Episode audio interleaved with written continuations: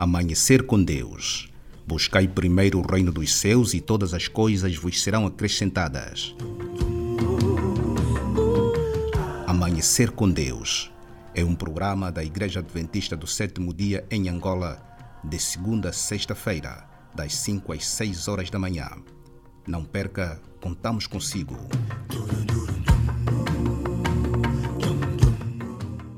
Amanhecer com Deus.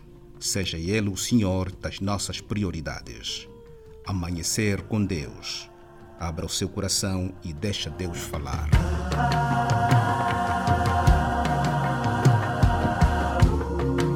Bom e abençoado dia a todos os ouvintes da Rádio Nova Angola. Este é o programa da Igreja Adventista do Sétimo Dia em Angola. Sejam todos bem-vindos uma vez mais e que a graça de Deus esteja com cada um de nós.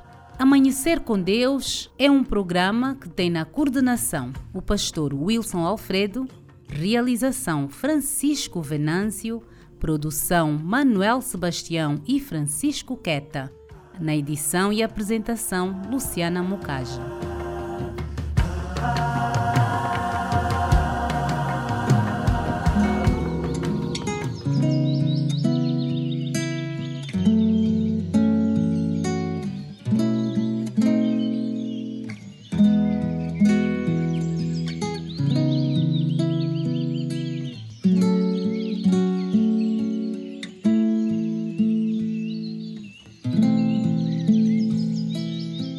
Amanhecer com Deus.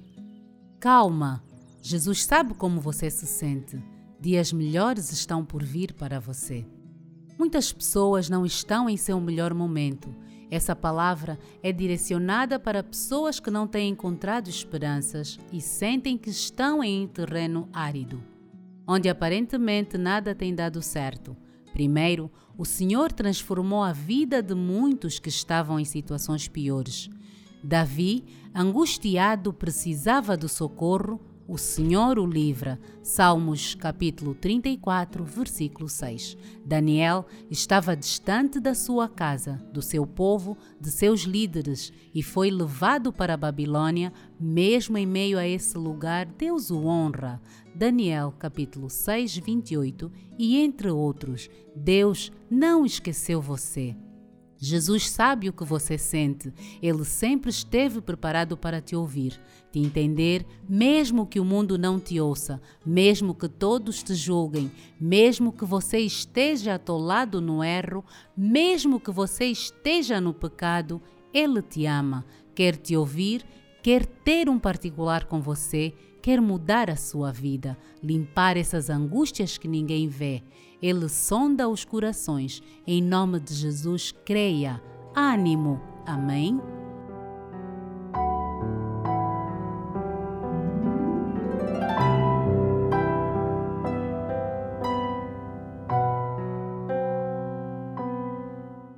Momento de oração. Bondoso Deus, nosso Criador e mantenedor das nossas vidas, nessa manhã viemos na Sua presença para te louvar pelas bênçãos do novo dia.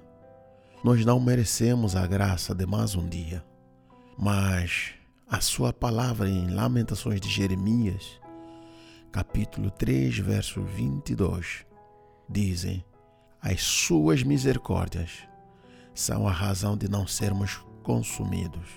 Muito obrigado, meu Pai, por esse dia. Nossa oração hoje é a favor das famílias de Angola. O Senhor sabe que das famílias depende o sucesso e o bem-estar da sociedade e da igreja também. Famílias abençoadas contribuem para um país abençoado. Famílias prósperas dariam mais para uma Angola próspera. O inimigo, sabendo disso, muitas vezes ataca as famílias com enfermidade, pobreza, conflitos, desemprego e outros males que enfermam a nossa sociedade. Mas o Senhor ama as famílias e deseja a felicidade delas. Por isso, oramos, soberano Deus, para que visite cada família angolana e atenda às suas necessidades mais profundas. Onde existir conflito, meu Pai, leve a paz e a harmonia. Onde existir doença, que o Senhor proporcione a cura. Opere o milagre do emprego para os desempregados. Se há algum casamento se desfazendo, o Senhor poderosamente restaure os laços do amor e reconciliação. Restaure as relações quebradas entre pais e filhos, entre irmãos e entre maridos e mulheres. Atenda a nossa oração, eterno Deus, e visite as nossas famílias. Querido Pai, tu sabes o que se passa com muitas famílias nessa, nesse país. Cada família tem uma preocupação, cada família tem um desafio. Muitas famílias acordam com um sorriso, mas bem no íntimo estão amarguradas. Eu dedico cada família, desde a mais próspera até a mais pobre, desde o mais estudado ao mais analfabeto, a todas as famílias, querido Pai, atenda Visite todos eles, desde aqueles que estão na cidade até aqueles que estão lá no interior. Por favor, Pai, atenda o nosso pedido. Visite a família que te ouve agora, esse homem, essa mulher, esse filho que te ouve. Por favor, visite cada família. E se há algo que possa ser feito, que o Senhor defina o que fazer, oriente o que fazer mas conceda paz às famílias e tranquilidade. Restaure os conflitos, restaure os relacionamentos quebrados. Querido Deus, que os seus anjos visitem todas as famílias onde o inimigo quer instalar o pânico. Por favor, intervém, Deus eterno. A família que está bem no final das suas forças, querido Pai, vá lá e renove o desejo de começar as coisas. Muitos filhos separados dos seus pais, muitos pais separados dos seus filhos, casamentos desfeitos. O Senhor que ama o casamento, o Senhor que deseja o bem-estar das famílias, traga solução para cada família, para cada lar onde as pessoas não enxergam solução, Senhor, intervém. Oramos por todas as famílias. Nós te pedimos mais uma vez, não porque merecemos, todas essas bênçãos e o perdão do nosso pecado, nós pedimos no nome do teu Filho Jesus Cristo, o nosso Criador e nosso Salvador. Amém.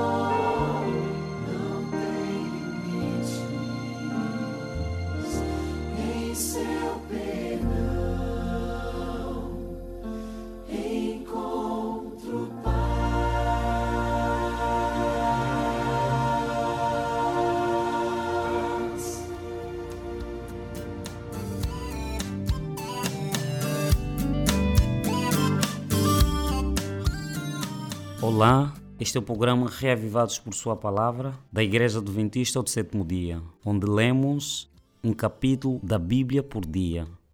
Hoje estaremos lendo o livro de 2 Coríntios, capítulo 11. Como sempre, vamos reler o nosso Salmos. Salmos, capítulo de número 3, versículo 5. A palavra de Deus diz: Eu me deitei e dormi, acordei porque o Senhor me sustentou.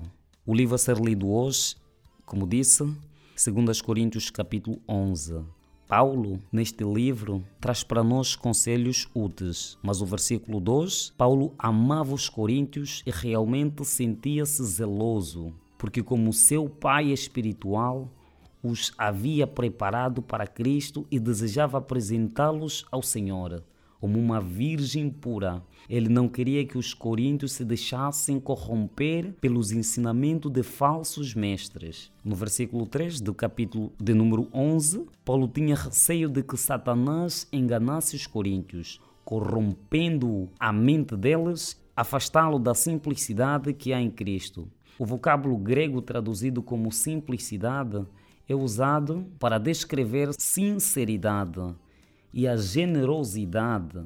Os coríntios tinham um coração sincero para Cristo e expressavam isso por meio da generosidade.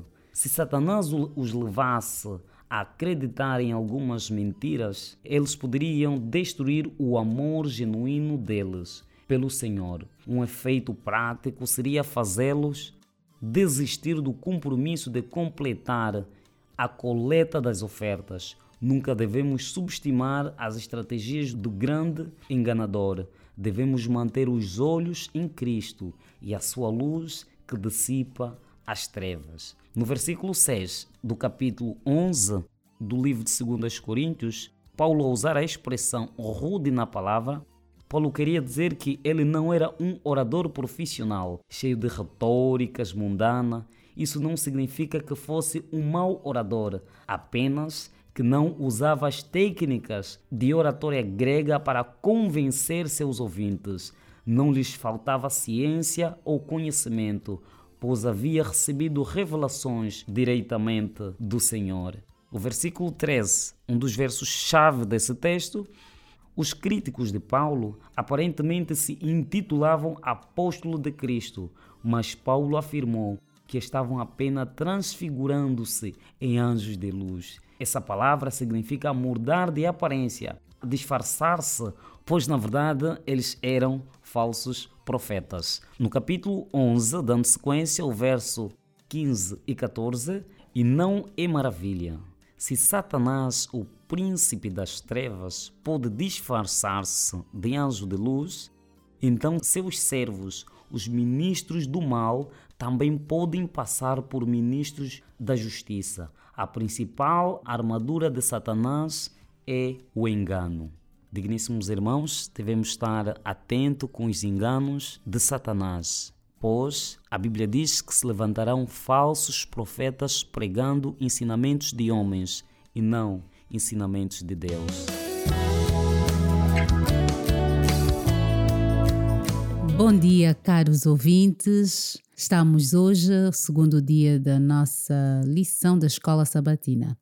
Sejam bem-vindos uma vez mais, Pastor Wilson, Pastor Prazeres. Muito obrigada pela vossa presença. Vou pedir ao Pastor Prazeres para fazer a primeira oração. Ok, vamos orar a Deus. Bom e eterno Pai de Deus, nós lhe rendemos graças por teres nos cuidado durante a longa noite e nos concederes essa oportunidade de podermos ter um novo amanhecer em nossas vidas. Queremos começar esse dia na tua presença, estudando a tua palavra. Não sabemos quais são as dificuldades que os queridos ouvintes passam, mas temos a certeza que o Senhor está aí. Por isso, abençoe-os e conduza-nos durante esse estudo. Nos méritos em nome de Jesus. Amém. Amém. Na lição passada, pastores, não é? vimos que o nosso verso áureo é o famoso quem não ama não conhece a Deus, pois Deus é amor. 1 de João, capítulo 4, versículo 8. E estudamos, não é, sobre este Deus, este Deus de amor, este Deus da aliança, este Deus da história, e foi uma rica lição de história, de amor e de graça que tivemos. Para o dia de hoje, terça-feira, vamos estudar mais uma lição sobre Deuteronômio. Para começar, o verso para memorizar. Todos eles comeram do mesmo alimento espiritual e beberam da mesma bebida espiritual, porque bebiam de uma pedra espiritual que os seguia, e a pedra era Cristo. Primeiras de Coríntios, capítulo 10, versículos 3 e 4. Então temos a história da vida de Moisés para esta semana, caros pastores. Exatamente. O ministério de Moisés, como é que foi esse ministério então? Bem, eu desde já agradecer pelas perguntas que nos estão a ser formuladas. E antes mesmo de responder à sua pergunta, que tem a ver com o ministério de Moisés, gostaria de fazer apenas um respaldo rápido na introdução da lição de sábado à tarde, pois a lição de sábado à tarde começa com o texto de Deuteronômio, capítulo 1, verso 1. Eu gostaria de tomar a leitura. Diz assim: Estas são as palavras que Moisés falou, todo Israel, da além do Jordão, no deserto da planície de fronte do mar de Sufé, entre Pará e Tofel, e Labá e Azerote e de Zaab. O livro de Deuteronômio começa dizendo: Estas são as palavras que Moisés falou. E como dizia na lição anterior, que essa expressão, estas são as palavras que Moisés falou, é que aparece no texto original. Quando estou a me referir ao texto original, estou a me referir ao escrito hebraico e que era utilizado pelos, pelos hebreus. O título no, no texto hebraico era apenas Devarim, que significa palavra, livro de palavras. Mas depois, na Septuaginta, e gostaria de contextualizar os nossos estimados ouvintes que a Septuaginta é a tradução da Bíblia do hebraico para o grego, para que as pessoas pudessem compreender a Bíblia no tempo do Novo Testamento, e aparece já com o título de Deuteronômio, vem do latim, que significa a segunda lei, e que esta expressão lei é Torá, que significa ensinamentos, ensinos, e o, o, texto bíblico que nós lemos diz que essas são as palavras que Moisés falou. Apesar de que na introdução do livro diz que essas são as palavras que Moisés falou, o livro não retrata pura e simplesmente de Moisés sem fazer menção daquilo que é a essência, que é mostrar a maneira como Cristo foi conduzindo o povo, o povo de Israel. Ou seja, em outras palavras, o livro é sobre Jesus Cristo, fala sobre Jesus Cristo, a maneira como Cristo foi conduzindo o povo de Israel em meio ao deserto. E já agora indo para a, a questão que me foi formulada, o ministério de Moisés. Moisés teve um ministério caracterizado com momentos altos, momentos áureos e também momentos baixos, pois não é fácil liderar um povo como o povo de Israel. É um povo com características tanto quanto, tanto quanto complexas, e é difícil liderar um povo como o povo de Israel. Para tal, carecia-se de um líder que tinha uma intimidade com Deus e um líder humilde e também que amava o povo. E essas são as características do ministério de Moisés. Um líder que tinha intimidade com Deus, um líder humilde e também um líder que amava o povo, apesar de que o povo muitas vezes se rebelava contra ele, ainda assim ele tinha uma compaixão enorme por este povo. E se tivéssemos que descrever o amor que Moisés tinha pelo povo, é um, claramente o amor agape, não o outro tipo de amor como filéu e outro tipo de amor que nós fizemos menção na lição passada. Pastor eh, Prazeres? Correto. Uh, vale a pena também dizer aqui, além dos aspectos já mencionados aqui pelo pastor Wilson, a vida de Moisés, ela geralmente uh, tem sido destacada pela, pela simplicidade de caráter que ele teve. A simplicidade de caráter. E nós sabemos que num desses dias, enquanto eles estavam uh, no deserto, na sua vida peregrina, Moisés viu-se acusado pelo seu irmão e pela sua irmã. No entanto, de uma forma simples, ele procurou ajudá-los a perceber que o facto de Deus usá-lo não colocava ele né, numa posição superior aos outros, mas por questões de propósito, Deus estava trabalhando com ele e Deus poderia ter feito isso com, com os outros, mas Deus escolheu especificamente ele para fazer esse trabalho aí. Ah, talvez nos nossos dias nós teríamos nos sentido orgulhados, né? ah, estaríamos ah, orgulhosos pela posição. Ah, Moisés assumiu provavelmente ah, aquilo que nós hoje comparamos na, na Igreja Adventista, nós chamamos de o presidente da Conferência Geral e vemos no, no, na vida e no ministério de Moisés uh, uma pessoa simples, humilde e que, acima de tudo, estava interessado em conduzir as pessoas para Deus. Levar as pessoas a experimentar o mesmo relacionamento que ele tinha com Deus. Porque apesar disso, né, teve Correto. falhas e, É. entretanto, o Senhor usou poderosamente. Exatamente, sim. E acho que isso é importante. A, a Bíblia, de uma maneira geral, ah, deve chamar a nossa atenção, porque apesar dela ser a palavra de Deus, ela conta-nos histórias de Com homens certeza. que são chamados heróis da fé, mas esses heróis também cometeram erros. Também falharam. E nós devemos olhar para isso, um convite de Deus que apesar das nossas falhas, o Senhor pode trabalhar conosco, quer trabalhar conosco e acima de tudo quer transformar-nos para a eternidade. Exatamente. Eu gostaria de acrescer também que Deus trabalha com o ser humano pecador, mas nós precisamos nos colocar à disposição de Deus para que Deus nos capacite e que Deus habite em nós. E se Deus habitar em nós, então estaremos liderando o povo de Deus não de acordo com o nosso conhecimento ou nossa sabedoria, mas de acordo com aquilo que são os ensinamentos de Deus. E também há uma característica que me chama a atenção aqui do líder Moisés, desse grande líder, esse líder histórico. Encontra-se no livro de Êxodo, capítulo 32, verso 32. Eu vou tomar a leitura. O livro de Êxodo, capítulo 32, verso 32 diz assim: Agora, pois, perdoa o seu pecado. Se não, risca-me, peço-te, do teu livro que tens escrito vê que o povo de Israel foi se rebelando contra Deus e Deus estava farto com o povo de Israel. E Moisés, como líder, vem e intercede pelo povo e diz assim: Senhor, perdoa o pecado deste povo. Se o Senhor não perdoar o pecado dele, por favor, risca-me do seu livro. Sabe, isso descreve uma qualidade ímpar que tinha esse líder Moisés.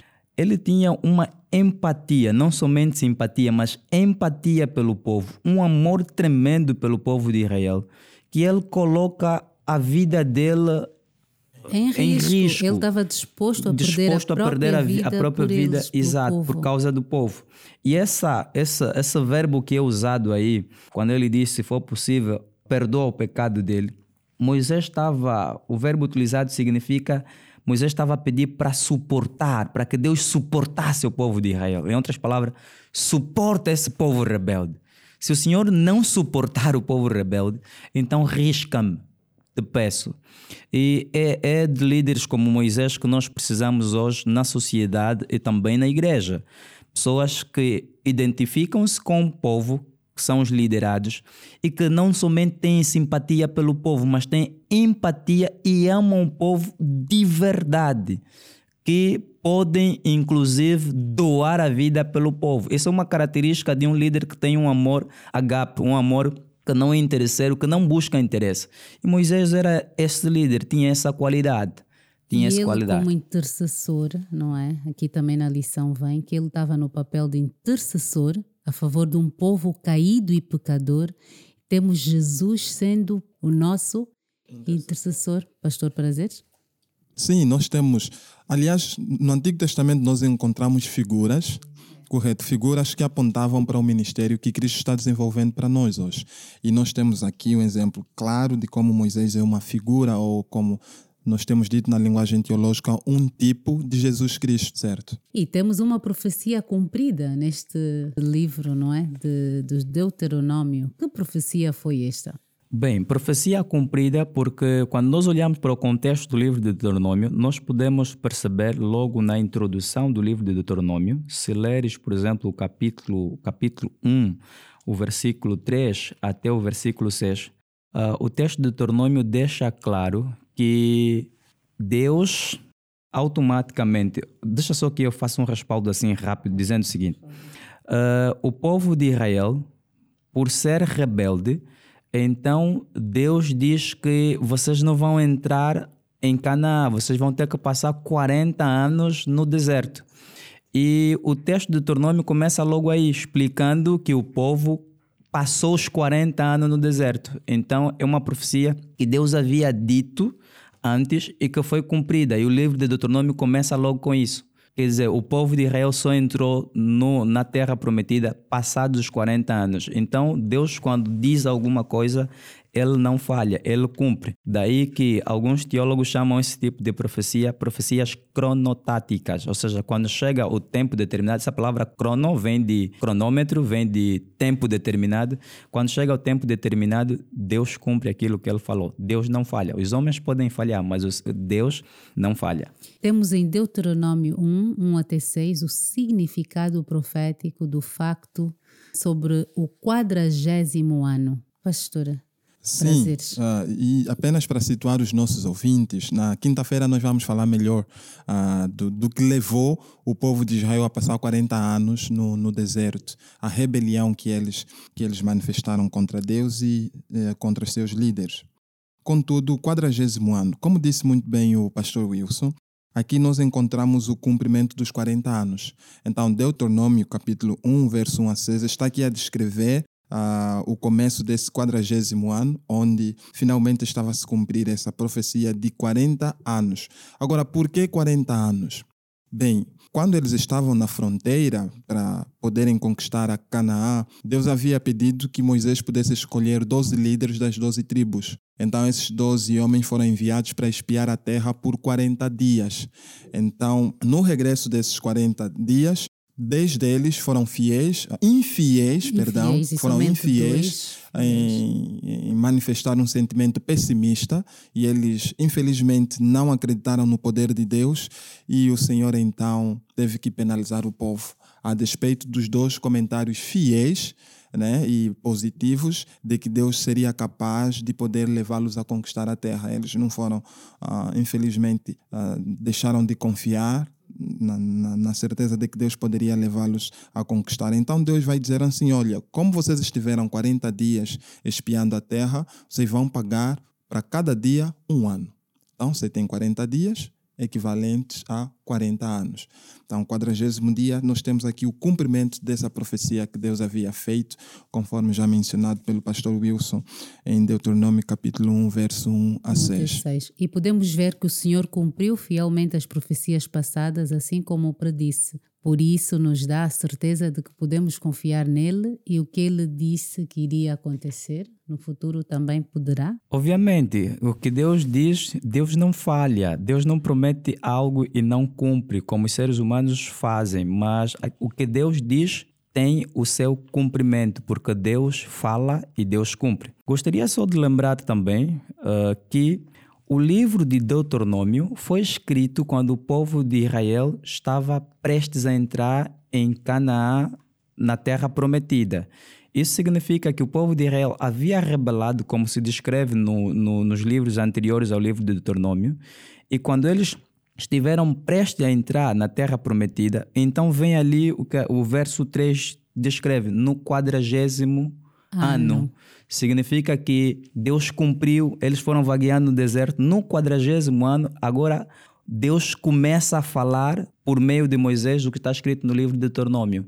Quer dizer que o livro de Deuteronômio foi escrito quando eles estavam a entrar na terra prometida, depois de terem passado os 40 anos no deserto, por terem se rebelado, como disse o meu colega de painel, o pastor Prazeres. Sim, e deixa crescer aqui alguma coisa rápida, irmã Lúcia. Uh, olha, Deus foi fiel e ele cumpriu as, as profecias nesse contexto específico dos 40 anos. Isso também deve chamar a nossa atenção de que a palavra de Deus é sempre confiável. Yeah, é sempre confiável. Nós vivemos hoje num mundo onde uh, é difícil nós cumprirmos as nossas promessas mas Deus está sempre cumprindo suas promessas. Ele prometeu e, e graças a Deus ele cumpriu. Nós podemos ah, confiar nas suas palavras e estamos aqui aguardando a maior de todas as promessas, que é a segunda vinda. Nós temos a certeza que a vai acontecer. Sim. E por meio do apóstolo Pedro, a Bíblia diz que Deus não retarda suas promessas. Ainda que as pessoas pensam que é tardia, Deus vai cumprir. E o apóstolo Paulo também enfatiza a mesma ideia, diz que quando chega a altura exata, em Hebreus, ele diz que quando chega o tempo cronometrado de Deus, Deus vai fazer cumprir aquilo que ele prometeu. Mil vezes mais numerosos, ainda estamos na lição de, desta, né, de hoje, de terça-feira. Após a longa jornada no deserto, o profeta Moisés, podemos considerá-lo também, não é? Como foi profeta, depois poderão falar um pouquinho mais, disse em nome do Senhor: Eis aqui a terra que eu pus diante de vocês. Entrem e tomem posse da terra que o Senhor, com juramento, deu a seus pais, a Abraão, Isaque, a Jacó e a eles, né, e a sua descendência depois deles. Não é muito mais, eles eram três, quatro da sua descendência, mas são mil vezes mais numerosos. Qual é o significado dessas palavras à luz do facto de que os israelitas depois foram punidos pela rebelião em Cades Barneia? Deus diz que iria dar uma terra, né? seria tudo bem, mas de repente já vimos que houve. Que, qual é o significado disso? Bem, para mim, na, na, no meu ponto de vista, isto no, nos remete à a, a, a, questão de que Deus cumpre a sua promessa e, e que Deus é um Deus de graça. De graça por quê? Porque apesar deles serem rebeldes, ainda assim Deus cumpriu a sua promessa, lhes fez estar na terra que prometera, pela sua graça não pelo, pelas obras humanas que o povo de Israel foi, foi, foi, foi, foi, foi tendo, foi, foi fazendo. Porque se fosse pelas obras humanas, o povo de Israel não, não, não estaria apto para entrar na terra prometida. Porque eles foram desobedecendo a Deus durante muito tempo, apesar de que alguns ficaram no deserto né, pela desobediência, por consequência da desobediência, mas ainda assim, pela sua graça, Deus permitiu que o povo de Israel chegasse à terra prometida. E vale a pena aqui mencionar que Deus aqui uh, está a cumprir a promessa que ele havia feito a Abraão. Eu vou multiplicar a tua, a tua a geração. Certo? É. Então, nós temos, por exemplo, Deuteronômio capítulo 1, verso 9 uh, a 11, onde Deus vai dizer: Nesse tempo mesmo eu vos disse, eu sozinho não poderei levar-vos. O Senhor vosso Deus vos tem multiplicado. E eis que já hoje sois multidão como as estrelas dos céus. Então Deus cumpriu essa promessa no deserto e essa vida de peregrinação surgiu por causa da rebelião do próprio povo, mas na graça divina Deus permitiu que ele cumprisse a promessa que havia dado a, Abraão. Então nós temos aqui a questão da graça, conforme mencionado pelo pastor Wilson. Olha, eu tenho até dito que Deus é aquele ser que não mistura as coisas. Deus não mistura as coisas. Apesar da rebelião, Deus foi fiel em fazer a sua parte. Então, nós devemos. Enfim, a Bíblia apresenta para nós um Deus muito, muito, muito bom, é gracioso, mesmo, é tão maravilhoso, correto. porque durante 40 anos diz que ele sustentou né? Exatamente. Né? Sustentou-os, nada lhes faltou. E, e, algo bom em Neemias 9,21: as roupas que eles usavam não envelheceram e os seus pés não ficaram inchados. Que maravilha, pastor. Tudo, tudo pela graça de Deus. E eu tenho dito para as pessoas que sem a graça de Deus, nós acabamos caindo numa desgraça. E, e então é sempre bom, bom termos a graça de Deus todos os dias em nossas vidas. Nós, já, penso que já estamos perto do, do final, mas eu quero enfatizar aqui um outro aspecto que a lição também enfatiza, é a questão do grande número, dos milhares de israelitas, mas também um conceito de organização que a palavra de Deus apresenta. Apesar dos milhares de israelitas, Deus havia concedido, por meio de Moisés, um sistema organizacional. Existia ali uma estrutura que controlava toda essa máquina, mesmo lá já no deserto. E a lição ah, faz muito bem e vai dizer que isso era em antecipação à igreja que nós teríamos no Novo Testamento, o sistema organizacional que nós temos e isso deve chamar a atenção daqueles que hoje lutam contra a estrutura organizativa da igreja. As coisas de Deus devem sempre ser feitas com ordem, conforme. E porque mesmo mesmo uh, se nós olharmos para o Novo Testamento, nós vemos que a ordem fez sempre parte daquilo que era o desígnio de Deus para com a igreja. E nós podemos ver, por exemplo, em Titos, capítulo 1, no verso 5, a Bíblia diz: Por esta causa te deixei em Creta, para que pusesses em ordem, ou seja, a ordem deve nortear a igreja de Deus e a desordem não é não é o plano de Deus. Se desde o deserto o povo de Israel já era organizado, inclusive a maneira que eles armavam as suas tendas era em ordem, então nós devemos pautar por ordem, não em desordem, quer de qualquer esfera, social ou mesmo eclesiológica. Muito bom. Eclesiológica, pastora. Só para os nossos Exato. ouvintes eh, poderem... Estou-me a referir à, à desordem na igreja. na igreja. Tem a ver com a questão igreja. Muito Exato. bom, muito bom. Temos então aquele nosso um minuto para cada um, que já estamos mesmo, mesmo a finalizar a nossa lição de terça-feira. Pastor Prazeres? Sim, eu favor. posso começar e vou começar nesse último ponto da questão organizacional. Na estrutura que Deus havia estabelecido ao povo de Israel, eles tinham um santuário no centro de todas as atenções da estrutura organizativa da igreja. Você tinha o acampamento, composto pelas 12 tribos, depois, próximo do santuário, você tinha a tribo de Levi, e muito mais próximo ainda, tinha as famílias sacerdotais mais concretamente a família de Moisés e a família de Arão. Então, no centro das atenções, você tinha o santuário. Uma lição muito simples. Nós precisamos hoje de líderes, precisamos hoje de uma estrutura organizacional mas Deus precisa ser o centro. Nas nossas vidas também. Nós precisamos de ordem para as coisas que nós fazemos, mas Deus deve ser o centro de comando de tudo aquilo que nós fazemos. Muito obrigada, Pastor Wilson. Sim, a minha questão vai para o caráter de Moisés. E como líderes devíamos aprender muitas lições de liderança com esse super líder que é Moisés. Moisés foi um homem gago, como ele diz mesmo, quando, quando ele foi chamado por Deus, mas foi um homem que dependeu inteiramente de Deus. Se nós queremos ter sucesso, precisamos aprender com o líder Moisés a depender de Deus. E não somente depender de Deus, também a sermos amorosos para, com os nossos liderados. E se quisermos então ter realmente esta bênção diária, temos que começar com Deus. E começando com Deus e o nosso programa, estamos mesmo na reta final da nossa lição. Agradecer a todos os ouvintes. Vou só passar num instantinho no, no nosso verso áureo para memorizar. Diz: Todos eles comeram do mesmo alimento espiritual e beberam da mesma bebida espiritual, porque bebiam de uma pedra espiritual que os seguia e a pedra era Cristo. Eu vou pedir amanhã na quarta-feira, que os pastores nos expliquem um pouquinho mais deste verso. Bom dia, pastores, e até amanhã. Bom dia Obrigada. e até amanhã. Até amanhã. Obrigada.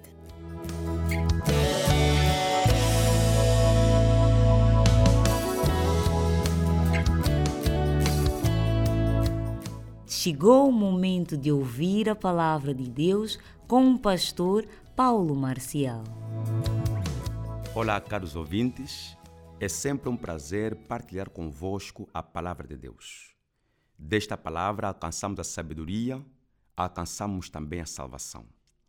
Para a nossa reflexão desta manhã, gostava de lhe convidar a baixar o rosto e orarmos a Deus. Querido Pai que está no céu, Vamos falar mais uma vez sobre a Sua palavra. Abra o nosso coração. Fale para nós. No nome de Jesus nos oramos. Amém. Quero lhe convidar a ler conosco a partir do livro de Marcos, capítulo 10, no versículo 46 até o versículo 52. Tome a sua Bíblia e acompanhe-nos na leitura que faremos. Porque até mesmo o Filho do Homem não veio para ser servido, mas para servir e para dar a sua vida em resgate de muitos. E eles chegaram a Jericó. E saindo ele de Jericó com os seus discípulos e um grande número de pessoas, Bartimeu, o cego, filho de Timeu, estava assentado ao lado da estrada pedindo esmola. E ele, ouvindo que era Jesus de Nazaré, começou a clamar e a dizer: Jesus, filho de Davi, tem misericórdia de mim. E muitos mandaram que se calasse, mas ele clamava ainda mais: Jesus, filho de Davi, tem misericórdia de mim. E Jesus, parando, ordenou que o chamassem. E eles chamaram o homem cego, dizendo-lhe: Tem bom ânimo, levanta-te, ele te chama. E ele, lançando de si a sua capa, levantou-se e foi até Jesus. E Jesus, respondendo, disse-lhe: O que queres que eu te faça? E o homem cego lhe disse: Senhor, que eu receba a minha visão. E Jesus lhe disse: Vai no teu caminho, a tua fé te curou. E ele imediatamente recebeu visão e seguiu a Jesus pelo caminho. Esta é a palavra do Senhor. O texto que nós acabamos de ler encontramos em quatro capítulos essenciais, mas nós faremos apenas menção de três capítulos: o capítulo 10 de Marcos, o capítulo 20 de Mateus e o capítulo 18 de Lucas. Temos considerado Bartimeu como a representação da humanidade. Se tivermos que nos olhar no espelho, daremos conta que algumas características que a Bíblia nos apresenta sobre Bartimeu é a reflexão do tipo de pessoa que nós somos hoje. Bartimeu é a representação nossa no século I e nós vivemos a mesma experiência no século XXI. A pessoa de Bartimeu apresenta também algumas vantagens e desvantagens sobre a vida que ele terá vivido no passado. Por exemplo, Bartimeu vivia em uma terra condenada. Quando olhamos o livro de Gênesis, ou melhor, quando lemos o livro de Josué, capítulo 6, versículo 26, damos conta que, sob orientação de Deus, era proibido a restauração da cidade de Jericó. E é nesta cidade de Jericó, uma cidade amaldiçoada, uma cidade condenada, aonde Bartimeu vivia. Eu considero isto um problema. Mas os problemas de Bartimeu não param por ali. Bartimeu tinha outros problemas. Bartimeu era cego. E vemos isto no capítulo que nós acabamos de ler, capítulo 10, no versículo 46. Bartimeu também pedia esmola, que seria um outro problema para a nossa geração. Bartimeu não tinha nome. Bartimeu era pobre. Bartimeu era, acima de tudo, um pecador. Se tivermos que olhar para todas estas características, nós chegaríamos à conclusão que nenhum de nós, nem mesmo o caro ouvinte, gostaria de ter o que nós acabamos de mencionar. Ninguém gostaria de, de viver em uma cidade condenada, ninguém gostaria de pedir esmola, ninguém gostaria de viver sem nome, nem tampouco ser pobre ou, acima de tudo, um pecador, apesar de sermos, porque a Bíblia assim o afirma. Mas Bartimeu, apesar de ter todas estas desvantagens, ele nos apresenta alguns elementos curiosos que nós vemos no capítulo 10 de Marcos. O primeiro elemento é que Bartimeu é a única pessoa no livro de Marcos que chama Jesus com o título Filho de Davi. A frase Filho de Davi aparece duas vezes no texto que nós acabamos de ler. Aparece no versículo 47 e aparece também no versículo 48. Esta frase, Filho de Davi, é usada para descrever Jesus como Messias. Em outras palavras, Bartimeu, apesar de ser cego, o seu coração sabia quem era o seu Salvador. A sua mente dava o alarme de quem seria o seu redentor. Mas Bartimeu também nos dá uma certa curiosidade, porque a cura de Bartimeu é a última cura física que Jesus faz no livro de Marcos. Existe uma outra curiosidade.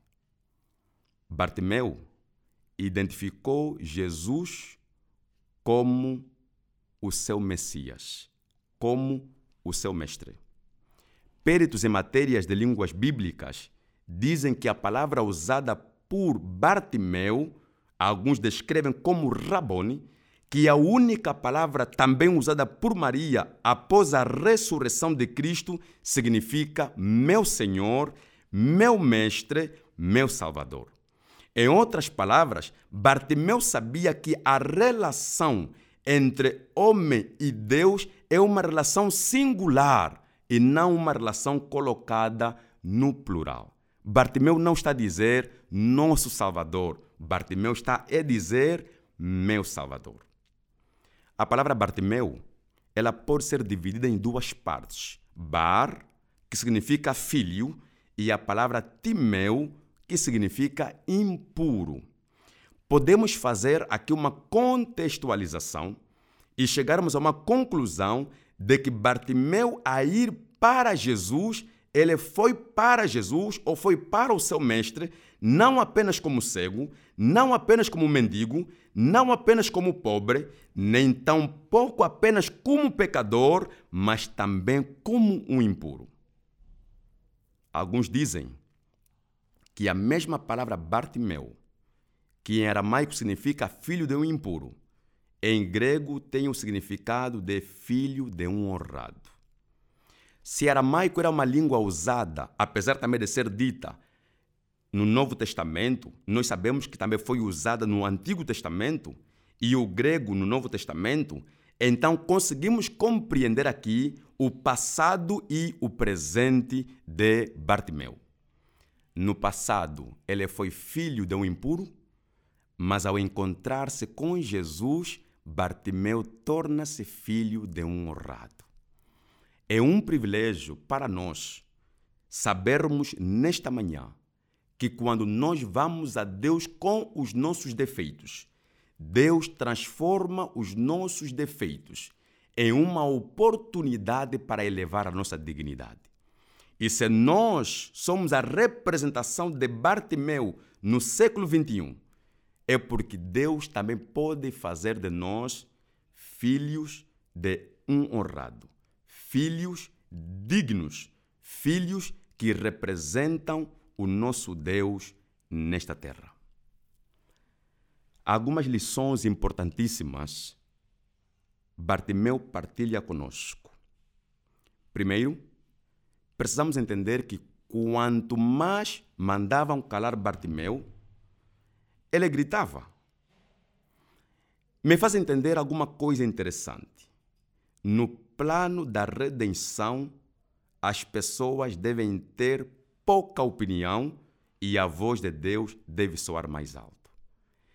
Eu sei que pode parecer complicado ao nosso querido ouvinte, mas é necessário que algumas vezes paremos para ouvirmos a voz de Deus, para ouvirmos a palavra de Deus e permitirmos que o barulho da humanidade cesse aos nossos ouvidos para que o propósito de Deus se cumpra em nossas vidas. A primeira lição que aprendemos de Bartimeu, e consideramos isso como vantagens da vida de Bartimeu, é que Bartimeu buscou Jesus na hora certa. E nós podíamos dar alguns exemplos. Que ao lermos o versículo 17, ou melhor, o versículo 17 e o versículo 47, acabamos compreendendo que Jesus, ao sair da cidade de Jericó, ele ia para Jerusalém. Jerusalém é a cidade que devia receber o Messias para posteriormente levá-lo à cruz do Calvário. Em outras palavras, se Jesus passasse em Jericó sem ter um contato com Bartimeu, Bartimeu não teria outra oportunidade de encontrar-se com Cristo era a última oportunidade que Bartimeu tinha para chamar a pessoa de Jesus. Então, Bartimeu chamou Jesus na hora certa, porque a cruz era o destino de Jesus. Da cruz, Jesus voltaria para o Pai. Então, na passagem para Jerusalém, Bartimeu aproveita este privilégio. Bartimeu aproveita esta oportunidade. E quero dar essa atenção e chamar a atenção dos nossos ouvintes para dizer que esta é a hora certa para clamarmos o nome de Jesus para que tenha misericórdia de nós. Bartimeu não apenas buscou Jesus na hora certa, ele também buscou a pessoa certa. A Bíblia diz, no versículo 46, que Jesus caminhava com os discípulos e com uma grande multidão. Na multidão havia Pedro, na, na multidão havia Judas, na multidão havia Tomé, na multidão havia outras pessoas. Bartimeu não clama por esses apóstolos, não clama por esses discípulos, nem tampouco chama alguém que estava na multidão. Bartimeu chama apenas Jesus. Para Bartimeu, para que a sua missão e a sua salvação se cumpra, é necessário chamar a pessoa certa. E ele diz: Jesus, filho de Davi, tem misericórdia de mim. Bartimeu não apenas chamou a pessoa certa, nem tampouco chamou Jesus na hora certa. Bartimeu também chamou Jesus com persistência, porque a Bíblia diz que gritava mais quando as pessoas lhe mandavam calar. O nosso percurso da salvação requer paciência, requer entrega. Bartimeu não chamou apenas com insistência, ele também chamou Jesus com humildade. E gostava de pousar aqui por alguns segundos. Bartimeu, ao clamar, não clamou para pedir esmola. Ele clamou para pedir misericórdia. E na Bíblia existe diferença entre graça e salvação. Graça é quando Deus te dá o que você não merece. Misericórdia é quando Deus não te dá aquilo que você merece. Em outras palavras, Bartimeu, por ser pecador, ele merece aquela cegueira, merece aquela pobreza, como todos nós merecemos essa pobreza. Merecemos a morte, merecemos a fome, merecemos uma vida de desgraça por sermos pecadores. Mas pela misericórdia de Deus, nos é concedido e garantido uma vida de paz, uma vida de luz.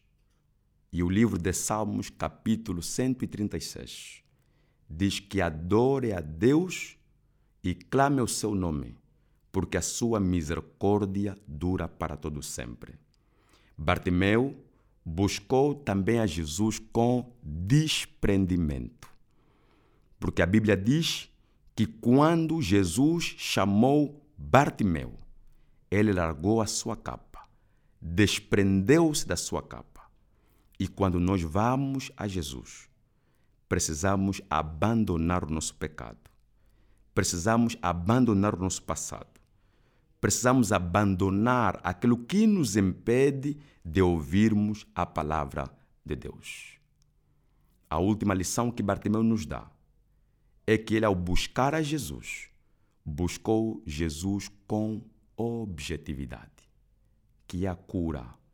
Bartimeu sabia que ao clamar para que Jesus o dê a misericórdia.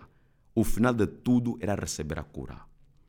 Bartimeu aproveitou a chance da passagem de Jesus em Jericó. Compreendo que, apesar de Bartimeu ser cego de visão, o seu coração estava aberto para o propósito de Deus. Estaria a falar para o querido ouvinte eu não sei a sua condição, não sei o lugar onde está, mas permita que Deus abra a sua cegueira de coração. Permita que Deus abra a sua mente. Permita que Deus abra todos os meios possíveis para que possas perceber o propósito seu no seu coração. E nesta manhã, o nosso desejo é que ao clamares como Bartimeu clamou, tenhas o privilégio de receber a presença de Deus, de receber a presença do Espírito Santo, de receber a presença dos anjos para o acompanhar, para o guiar nessa vida em que nós estamos enfrentando. No final de tudo, o versículo 52 nos diz que Bartimeu recebeu três bênçãos importantes das mãos de Jesus. A primeira bênção é que Bartimeu foi salvo por Cristo. A segunda bênção, Bartimeu foi curado por Cristo. A terceira bênção, Bartimeu foi guiado por Cristo. Bartimeu conheceu a salvação, a cura e conheceu a liderança de Jesus. A Bíblia termina por dizer que Jesus dá uma ordem a Bartimeu: vá para a sua casa. Mas Bartimeu faz o contraditório.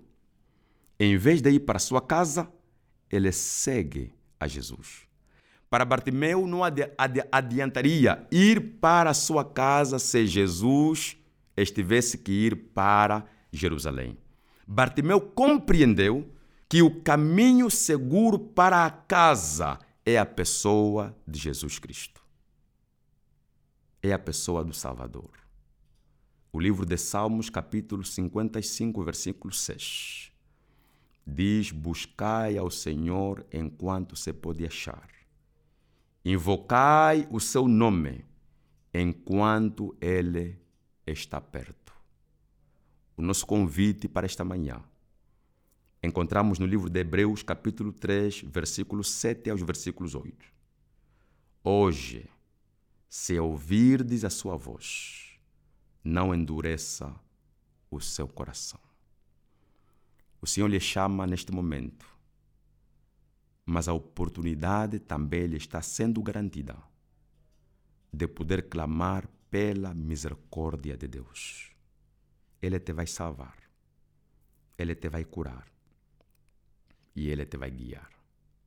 Que o Senhor lhe abençoe, que o Senhor lhe acompanhe, para que ao começar este dia laboral, tenhas a presença de Deus no seu coração, a presença de Deus na sua casa, no seu local de trabalho, como uma pessoa restaurada, como uma pessoa de filho de impuro para filho de honrado.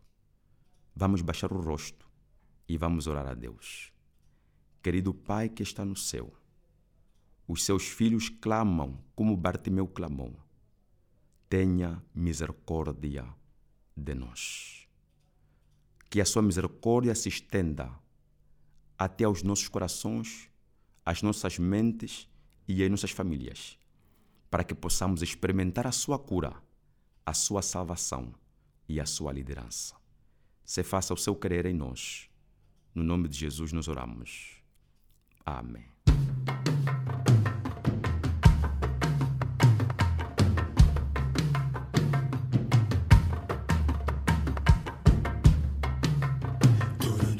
Amanhecer com Deus.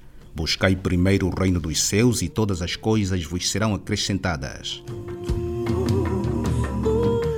Amanhecer com Deus é um programa da Igreja Adventista do Sétimo Dia em Angola, de segunda a sexta-feira, das 5 às 6 horas da manhã. Não perca, contamos consigo.